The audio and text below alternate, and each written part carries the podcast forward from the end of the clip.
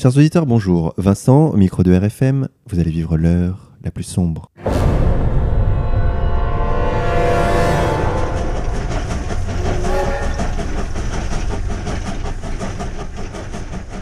Chers auditeurs, c'est la rentrée de RFM et je suis avec mon acolyte Xavier. Xavier, bonjour à toi. Bonjour Vincent, bonjour à tous. Xavier, pour cette première émission de cette deuxième saison, nous avons choisi le sujet par excellence qui justifie le titre de notre émission, le livre qu'il est interdit de lire. Il s'agit bien sûr de Mein Kampf. Mein Kampf. Réédité cet été chez Contre-Culture.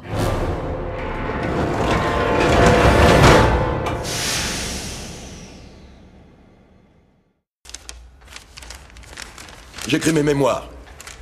Quatre ans et demi de lutte contre la bêtise, les mensonges et la lâcheté. Un titre qui frappe, non?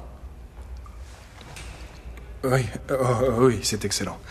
Vous pourriez envisager de le raccourcir un Ah, peu. Vous voyez? Vous voyez? Vous êtes très doué pour ce genre de choses. C'est pour ça que je veux que vous le publiez.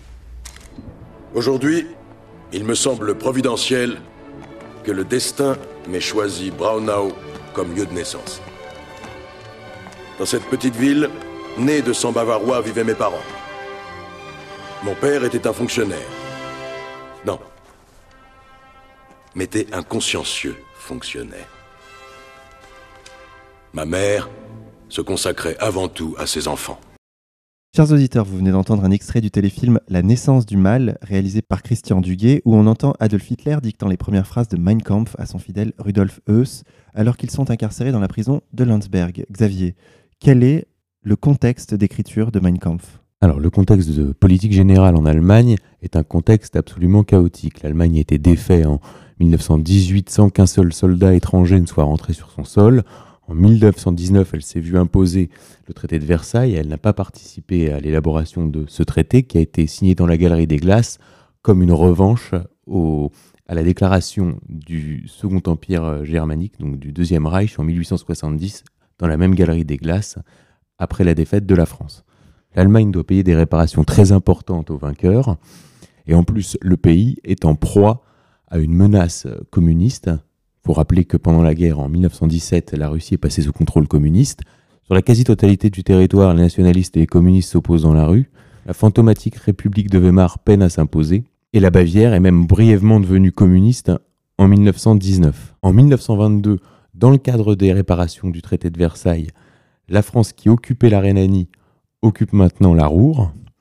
À ça s'ajoute un contexte de crise économique avec la crise de qu'on a appelé l'hyperinflation à partir de 1922, où une pinte de bière va coûter jusqu'à 3 milliards de marques. Il faut, il faut voir ce que c'est et ce qui explique d'ailleurs encore aujourd'hui les réticences de l'Allemagne et la rigueur monétaire de l'Allemagne euh, pour avoir une monnaie forte. Donc c'est c'est ce qu'on subit aujourd'hui encore euh, avec euh, l'euro. Et autre élément de contexte, en 1922, Benito Mussolini a pris le pouvoir en Italie à la suite de la marche sur Rome. Adolf Hitler est à l'époque un jeune agitateur politique parmi tant d'autres. Il est à la tête du Parti national socialiste des ouvriers allemands, donc le NSDAP qui a succédé au Parti des ouvriers allemands. A tenté sa chance, exactement comme Benito Mussolini, par une marche sur Berlin qui a lamentablement échoué. Et c'est ce qu'on a appelé le putsch de la brasserie. Et donc, quand il se retrouve euh, incarcéré, euh, il va entreprendre, comme on l'a entendu dans cet extrait, la rédaction de ses mémoires et qui se veut un traité politique destiné au cadre de son mouvement et qui à l'époque va connaître une diffusion relativement confidentielle. Et donc Mein Kampf est rédigé entre 1924 et 1925 et sera édité dix ans plus tard en France pour prévenir du danger que représente à l'époque l'arrivée au pouvoir du nouveau chancelier allemand le 30 janvier 1933. Xavier? Oui, tout à fait. Et à l'époque, euh, fait surprenant et peu connu aujourd'hui et pas très souvent rappelé, il faut le dire, c'est que c'est euh, l'extrême droite euh, maurassienne qui a voulu l'édition en France de Mein Kampf pour avertir le public français du danger que représentait l'arrivée de ce nouveau chancelier et de son projet pour la France. Alors c'est euh, l'éditeur euh, à l'époque c'est Fernand Sorlot, donc euh, un éditeur maurassien, qui réédite le livre et qui se fait attaquer par la maison d'édition allemande qui édite Mein Kampf. Et lors de ce procès, la LICA, donc l'ancêtre de la LICRA, va soutenir Fernand Sorlot pour l'édition de Mein Kampf. Donc Mein Kampf est édité une première fois en France en 1934 par l'extrême droite maurassienne avec le soutien de l'ancêtre de la LICRA. Alors ce livre est très riche, très dense, hein, c'est 550 pages, deux volumes euh, réduits en, un seul livre, une partie autobiographique avec euh, énormément de, petites réflexions personnelles tirées de l'expérience empirique euh, d'Adolf Hitler, et puis une deuxième partie qui fixe, disons, la doctrine du mouvement national-socialiste. Alors Vincent, ce livre, tu l'as lu pendant les vacances? Alors je l'ai lu pour préparer cette émission. Donc euh, j'avais une certaine appréhension, puisque en, effet j'avais lu sur Internet que c'était soi-disant un livre mal écrit, mal construit, qu'Hitler était un mauvais écrivain.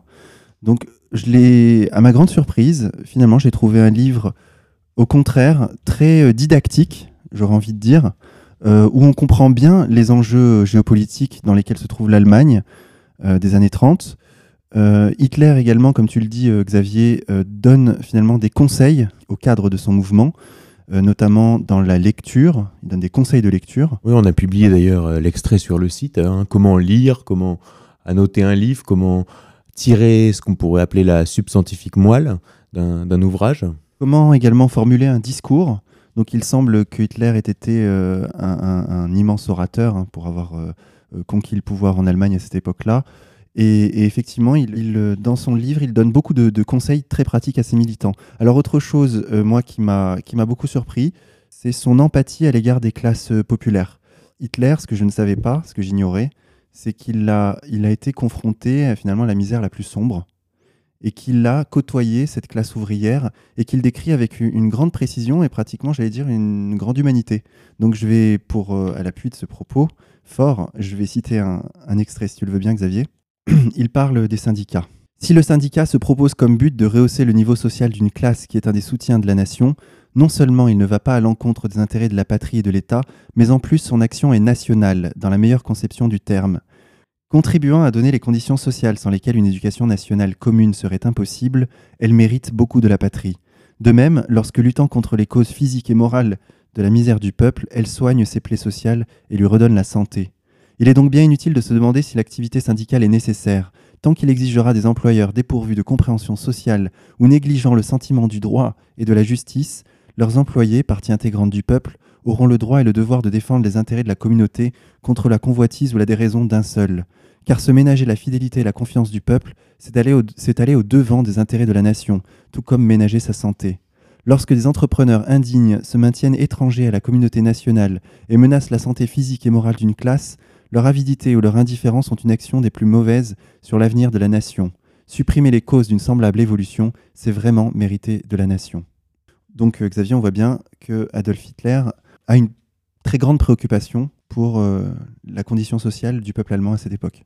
Oui, parce que alors dans cette partie euh, justement autobiographique de Mein Kampf, il explique être monté, comme on monte à Paris, être en quelque sorte monté à Vienne pour devenir peintre ou architecte. Hein. il se rêve en, artiste et puis il échoue et il occupe divers petits boulots et il côtoie de près la misère dans une ville euh, qui est euh, resplendissante, qui est Vienne, euh, le Vienne de l'époque, qui est cet empire d'Autriche-Hongrie déclinant, dont on retrouve des descriptions assez semblables finalement dans Musil, dans L'homme sans qualité. Hein, cette, espèce d'opulence avec cette, cette monarchie des Habsbourg, ces bâtiments resplendissants, et puis toute cette misère de gens qui viennent à Vienne pour réussir avec la révolution industrielle. Et euh, donc je peux citer également un, passage qui révèle l'intérêt euh, d'Adolf Hitler pour la question sociale, où euh, il explique justement ce parcours. J'avais mené à la maison une vie assez semblable à celle de tous les jeunes gens de mon âge. J'ignorais le souci du lendemain, comme le problème social. Le milieu de ma jeunesse était formé de petits bourgeois, ayant fort peu de relations avec les vrais travailleurs manuels. Si étonnant que cela puisse paraître au premier abord, le fossé qui sépare cette classe cependant peu favorisée de celle des travailleurs est plus grand qu'on ne le croit. Il y a presque antipathie, en raison de ce que ceux qui se sont récemment élevés au-dessus des travailleurs manuels redoutent de retomber dans ce qu'ils méprisent un peu, ou même de paraître encore y appartenir. Ajoutez encore ce qu'il y a de repoussant dans le souvenir grossier de ces basses classes et leur absence de toute culture, pour ces gens, même modestes, mais sauvés de ce niveau social, il y a quelque honte d'y retomber, fût-ce pour un instant. On constate aussi que, souvent les gens élevés, descendent avec moins de prévention vers les humbles que les parvenus. J'appelle parvenu celui qui s'est élevé par ses propres moyens d'un niveau donné à un niveau supérieur. À celui-là, le dur combat qu'il a dû livrer fait perdre toute sensibilité et toute pitié pour les malheureux qui n'ont pas réussi. Sous cet aspect, mon destin me favorisa. Obligé de faire un retour au milieu dont mon père était sorti, je perdis les œillères de mon éducation de petit bourgeois. J'appris à connaître les hommes et à discerner, entre les apparences creuses et un dehors brutal, la véritable nature. Au début de ce siècle, Vienne était une ville pleine d'injustice sociale, la richesse et la misère cohabitaient sans transition. Devant le palais de la Ringstrasse traînaient des milliers de chômeurs. Au-dessus de cette via triomphaliste de la vieille Autriche, dans l'obscurité et la boue des égouts, gîtaient les sans-logis. Aucune ville allemande ne permettait mieux que Vienne l'étude de la question sociale, mais qu'on ne se fasse pas d'illusions. Cette étude ne peut être faite d'en haut. Celui qui n'a jamais été réduit à une pareille misère ne la connaîtra jamais et il n'y aura jamais en lui que bavardage superficiel ou sentimentalité hypocrite, les deux également nuisibles ne conduisant pas au cœur du problème. Je ne sais le plus nuisible entre l'indifférence que manifeste chaque jour le privilégié du sort et les parvenus en face des misères sociales, et la condescendance arrogante et sans tact, mais pourtant si pleine de grâce, des élégantes qui se piquent d'aller au peuple. Tous ces gens se trompent d'autant mieux que par leur esprit dénué d'instinct, ils se bornent à comprendre en gros. Ils sont ensuite étonnés que leur opinion ne trouve aucune créance ou qu'elle soit rejetée avec indignation et y voient volontiers une preuve d'ingratitude populaire. Il n'est évidemment pas agréable à ce genre de cervelle qu'une activité sociale n'ait rien à voir avec tout cela et qu'elle ne puisse prétendre à aucune reconnaissance étant donné qu'il n'y a pas à distribuer des faveurs mais à rétablir des droits. Et alors un autre moment, il précise justement que toute action politique doit euh, prendre en compte cette question sociale. Un mouvement, je cite, un mouvement qui poursuit de grands buts doit donc veiller anxieusement à ne pas perdre le contact avec la masse. Il doit examiner chaque question en premier lieu sous ce point de vue et orienter ses décisions dans ce sens. Mais alors Xavier, la question qui me vient euh, à l'écoute de ces extraits, c'est euh, Adolf Hitler est-il réellement sincère lorsqu'il défend les classes populaires? Oui, il l'est parce que la lecture qui est faite de ce livre a posteriori peut laisser à penser que ce livre a des visées électorales. Alors pas du tout. Comme on l'a déjà dit, c'est un livre qui est destiné au cadre de son mouvement. Et dedans, il y a des phrases qui sont absolument pas euh, consensuelles. C'est-à-dire quand on veut se faire élire, on n'écrit pas, euh, je cite, que les masses sont féminines et stupides. Si vous lisez, par exemple, je sais pas moi, le livre euh, Nicolas Sarkozy ou d'Alain Juppé, vous ne trouverez pas ce genre de, ce genre de phrases. Donc vraiment, euh, c'est un livre où il est absolument sincère. Et d'ailleurs, il le regrettera plus tard, puisque euh, ce livre est une erreur euh, stratégique manifeste. C'est-à-dire qu'il annonce tout son projet géopolitique de but en blanc. Et plus tard, plus tard il, le, il le regrettera. Et justement, Xavier, alors quel est ce projet géopolitique? Le projet géopolitique d'Adolf Hitler, il est simple. Lui, c'est un, un Autrichien qui a grandi donc dans cet empire austro-hongrois déclinant il se vit comme allemand puisqu'il appartient euh, à la, composante allemande de, l'Autriche-Hongrie et lui, ce qu'il veut, c'est l'Anschluss, c'est-à-dire la réunification euh, de l'Autriche et de l'Allemagne. Il le dit euh, dès les la deuxième ligne de son ouvrage. Et ensuite, plus largement, son projet géopolitique, c'est ce qu'on pourrait appeler une sorte d'irrédentisme, c'est-à-dire l'unification de tous les peuples allemands au sein d'un même empire. Et ce qui m'a beaucoup marqué également dans ce livre, c'est qu'on sent tout de suite son hostilité à l'égard de la France, Xavier. Ah bah c'est évident que Adolf Hitler euh, prépare, euh, prépare la belle en quelque sorte. C'est-à-dire que les Allemands ont gagné en 1870, ils ont perdu en 1918, et lui il prépare la belle, c'est-à-dire qu'il veut récupérer euh, l'Alsace et euh, pour lui, euh, la France est l'adversaire principal parce qu'il faut voir ce que c'est aussi que la France à l'époque. Pas la France d'aujourd'hui, c'est pas la France Charlie, c'est pas des bobos qui se font rançonner leur iPod à la fête de la musique. Une France qui a été euh, élevée par la Troisième République, il faut le dire, hein, dans, le, dans le culte de la nation, dans l'esprit de revanche à partir de 1870 par rapport à l'Allemagne. C'est la première nation militaire. Et évidemment, pour Adolf Hitler et jusqu'en jusqu'en 1900 jusqu'en 1939-1940, euh, l'armée française sera la plus grande armée du monde. Et pour Adolf Hitler, évidemment, la France est la puissance majeure à abattre. Et pour Hitler se pose également la question de la démographie allemande. Oui, alors ça, c'est également euh, un, aspect très important à comprendre, c'est-à-dire que la France a fini sa, transition démographique au cours du 19e siècle et est restée euh, bloquée peu ou prou entre 40 et 42 millions euh, de Français, alors que l'Allemagne connaît au 19e siècle et au début du 20e une véritable explosion démographique. C'est-à-dire qu'au début du, 20, du 20e siècle, l'Allemagne gagne 900 000 habitants par an. 900 000 habitants par an, c'est véritablement énorme. C'est comparable à la situation africaine actuelle. Donc c'est pour ça qu'on va euh, retrouver des tas de minorités allemandes à l'est de l'Allemagne, ce qui explique par exemple aujourd'hui euh, que euh, ce soit la minorité allemande qui gouverne la Roumanie, encore aujourd'hui, hein, ou que la première composante du peuple américain soit allemande. D'ailleurs, c'est de cette minorité dont est issu Donald Trump.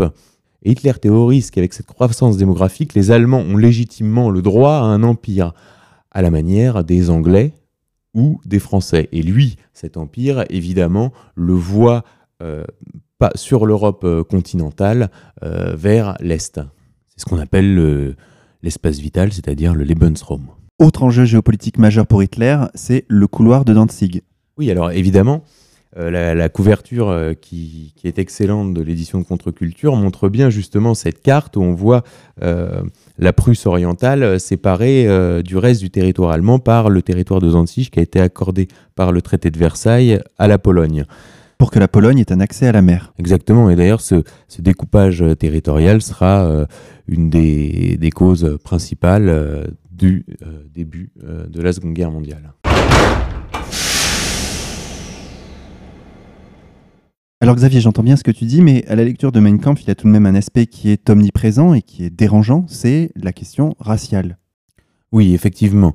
Alors, euh, pour revenir sur la question du, corridor de Danzig, qui coupe euh, la Prusse orientale, quand euh, Staline planifiera la prise de Königsberg, donc la, la capitale de la Prusse, et qu'elle deviendra après la guerre Kaliningrad, il dira à la conférence de Téhéran, il faut que cette terre redevienne slave. C'est-à-dire que à l'époque également, euh, Staline a une vision en quelque sorte raciale. Donc Hitler n'est pas du tout euh, euh, n'est pas du tout une exception. Alors, il faut, savoir que le mouvement national-socialiste allemand, donc d'Adolf Hitler, s'inscrit pleinement dans le mouvement Volkisch. C'est ce mouvement qui est issu du, romantisme allemand du 19e siècle et qui s'est développé euh, après le, printemps des peuples à la fin du 19e siècle et qui est extrêmement répandu en Allemagne à cette époque. Alors d'habitude, dans les autres éditions de Mein Kampf, le terme Volkisch est traduit euh, littéralement par raciste. Alors l'édition contre-culture a pris le parti de laisser le mot Volkisch en allemand. Et Hitler écrit dans Mein Kampf, le Parti national-socialiste des travailleurs allemands tire les caractères essentiels d'une conception volkisch de l'univers, si aujourd'hui toutes les associations, tous les groupes, grands et petits, et à mon avis même de grands partis, revendiquent le mot Volkisch, c'est-à-dire qu'à l'époque, euh, c'est une, idée extrêmement répandue en Allemagne. Et d'ailleurs, pour euh, accomplir son expansion euh, territoriale, Adolf Hitler va s'appuyer sur le dogme de la SDN, c'est-à-dire l'ancêtre de l'ONU qui est né au lendemain de la Première Guerre mondiale, qui est euh, le dogme du droit des peuples à disposer d'eux-mêmes et qui a notamment justifié euh, l'éclatement de l'Empire austro-hongrois ou euh, la fin de l'Empire ottoman. D'autre part, cette, cette conception choque aujourd'hui puisqu'évidemment l'antiracisme est devenu l'idéologie dominante, disons, à partir des années 70-80. Alors ça choque également en France, parce que la France est un pays profondément universaliste et multiracial y compris avant euh, l'immigration récente. Si l'Allemagne connaît une homogénéité ethnique, euh, la France est composée à la fois de Celtes, de Germaniques, de Flamands, euh, de Noirs par la Martinique ou la Guadeloupe, de Corses, de Basques et ainsi de suite. Et cet universalisme français développé d'abord par le catholicisme, puis par les droits de l'homme après la Révolution française, n'empêche pas, malgré tout, euh, un racisme à la même époque. C'est-à-dire qu'à l'époque où Adolf Hitler écrit Mein Kampf, Léon Blum déclare par exemple à la Chambre des députés en juillet 1925, je cite, Nous avons trop l'amour de notre pays pour désavouer l'expansion de la pensée et de la civilisation française. Nous admettons le droit et même le devoir des races supérieures d'attirer à elles celles qui ne sont pas parvenues au même degré de culture et de les appeler au progrès réalisé grâce aux efforts de la science et de l'industrie. Là, le terme race est utilisé Et même supériorité d'une race sur une autre. Voilà, la supériorité d'une race sur une autre. Donc, euh, ce qui peut choquer aujourd'hui dans Mein Kampf doit, euh, comme diraient les journalistes de Libération, être placé dans son contexte. Alors, ce racisme s'inscrit dans une idéologie que développe Hitler, le pangermanisme.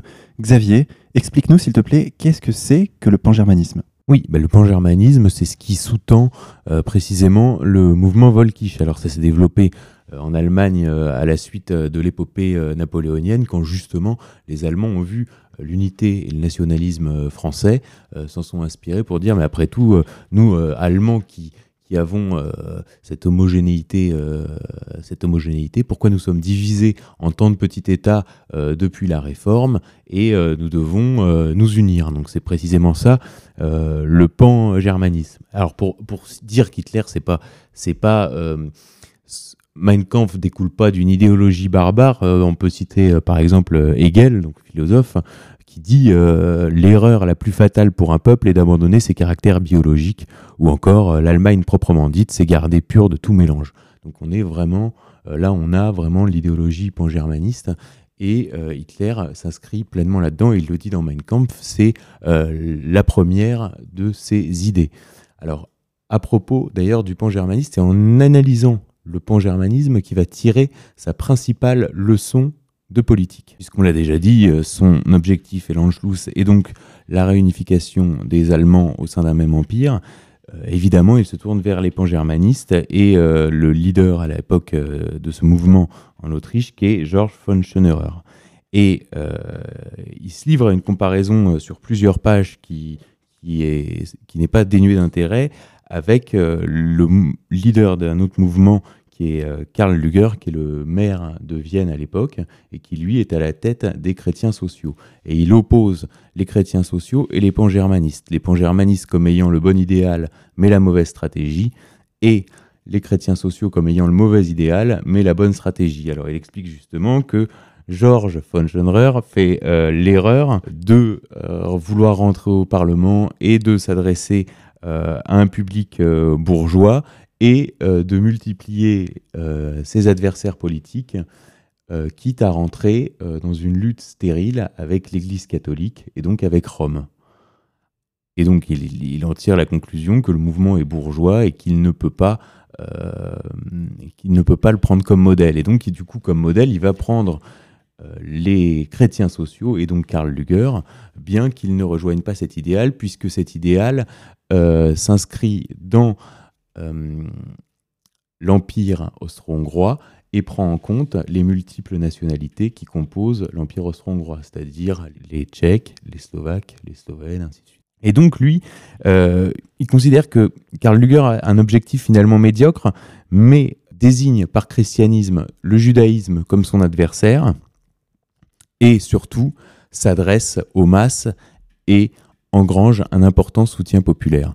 Et donc c'est ça qu'il faut comprendre dans, le, dans les deux influences principales d'Adolf Hitler, c'est ce mariage entre l'idéologie pangermaniste et une, une stratégie sociale chrétienne.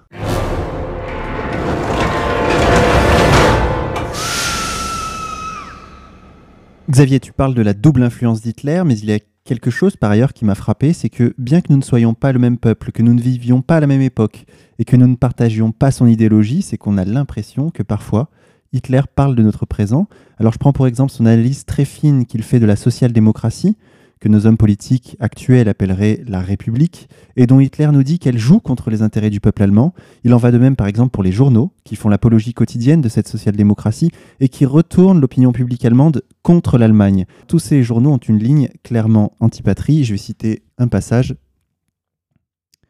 Ce qui, de plus, m'excitait contre eux, c'était le culte répugnant que la grande presse avait alors pour la France.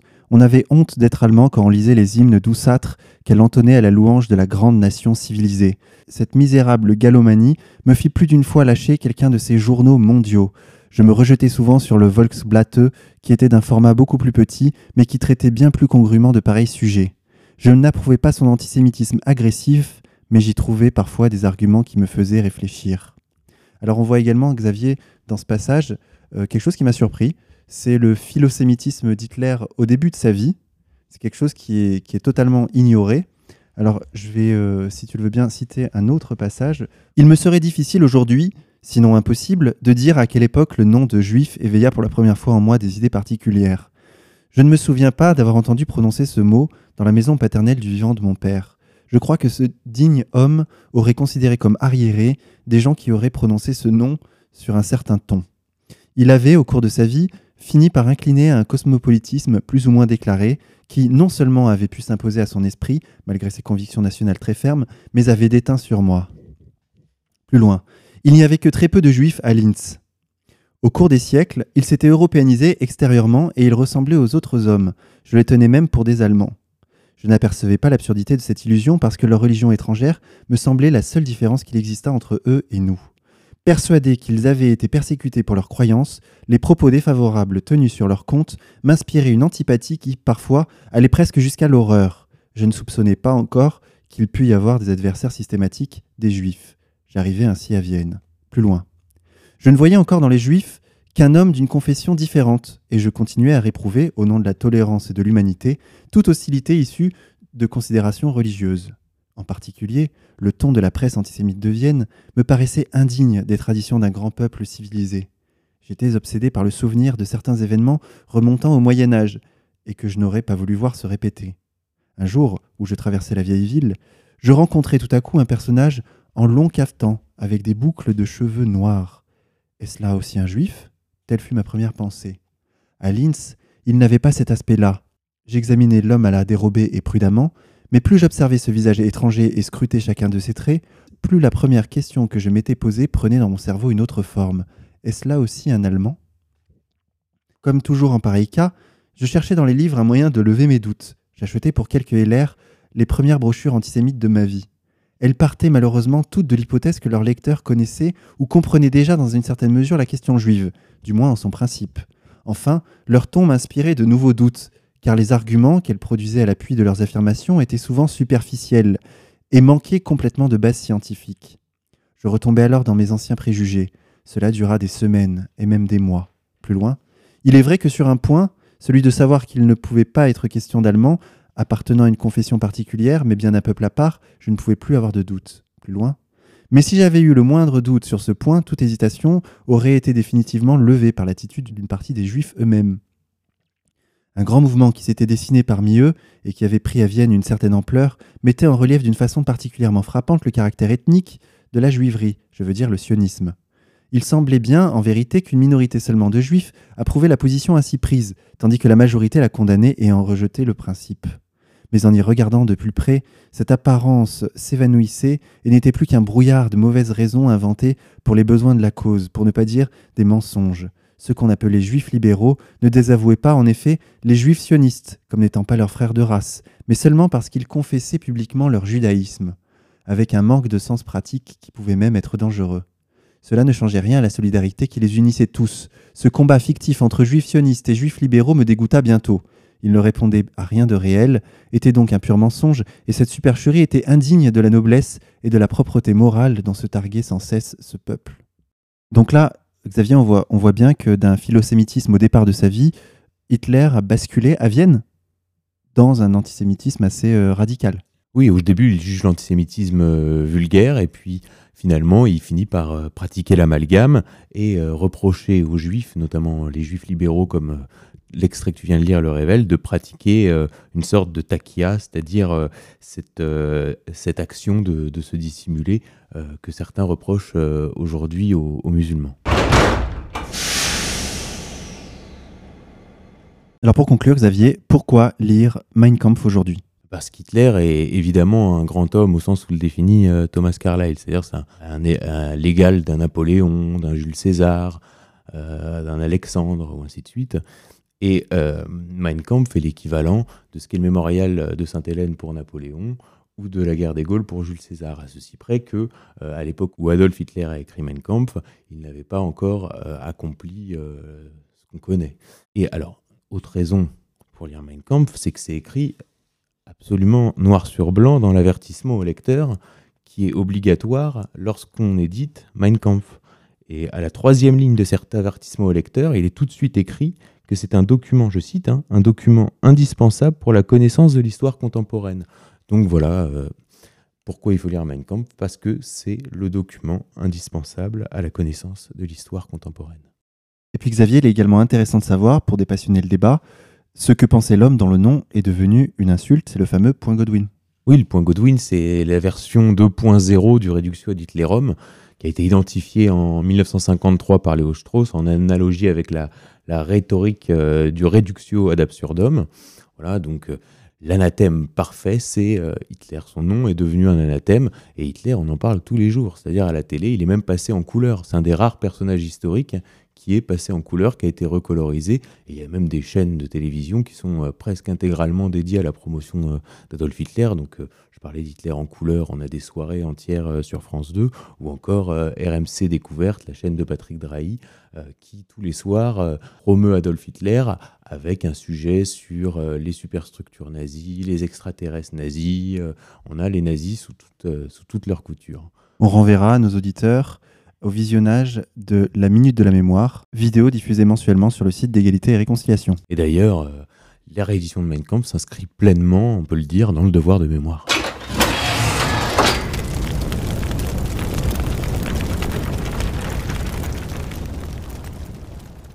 Chers auditeurs, merci d'avoir suivi cette première émission de cette deuxième saison de L'heure la plus sombre, émission qui ne manquera pas de faire réagir. Je vous rappelle que vous pouvez commenter cette émission sur le site d'égalité et réconciliation nous lisons avec intérêt vos commentaires et éventuelles critiques. Chers auditeurs, je vous annonce également qu'une conférence d'Alexandre Latsa va se dérouler à Paris ce jeudi 22 septembre à 19h. Elle est organisée par le Cercle Pouchkine.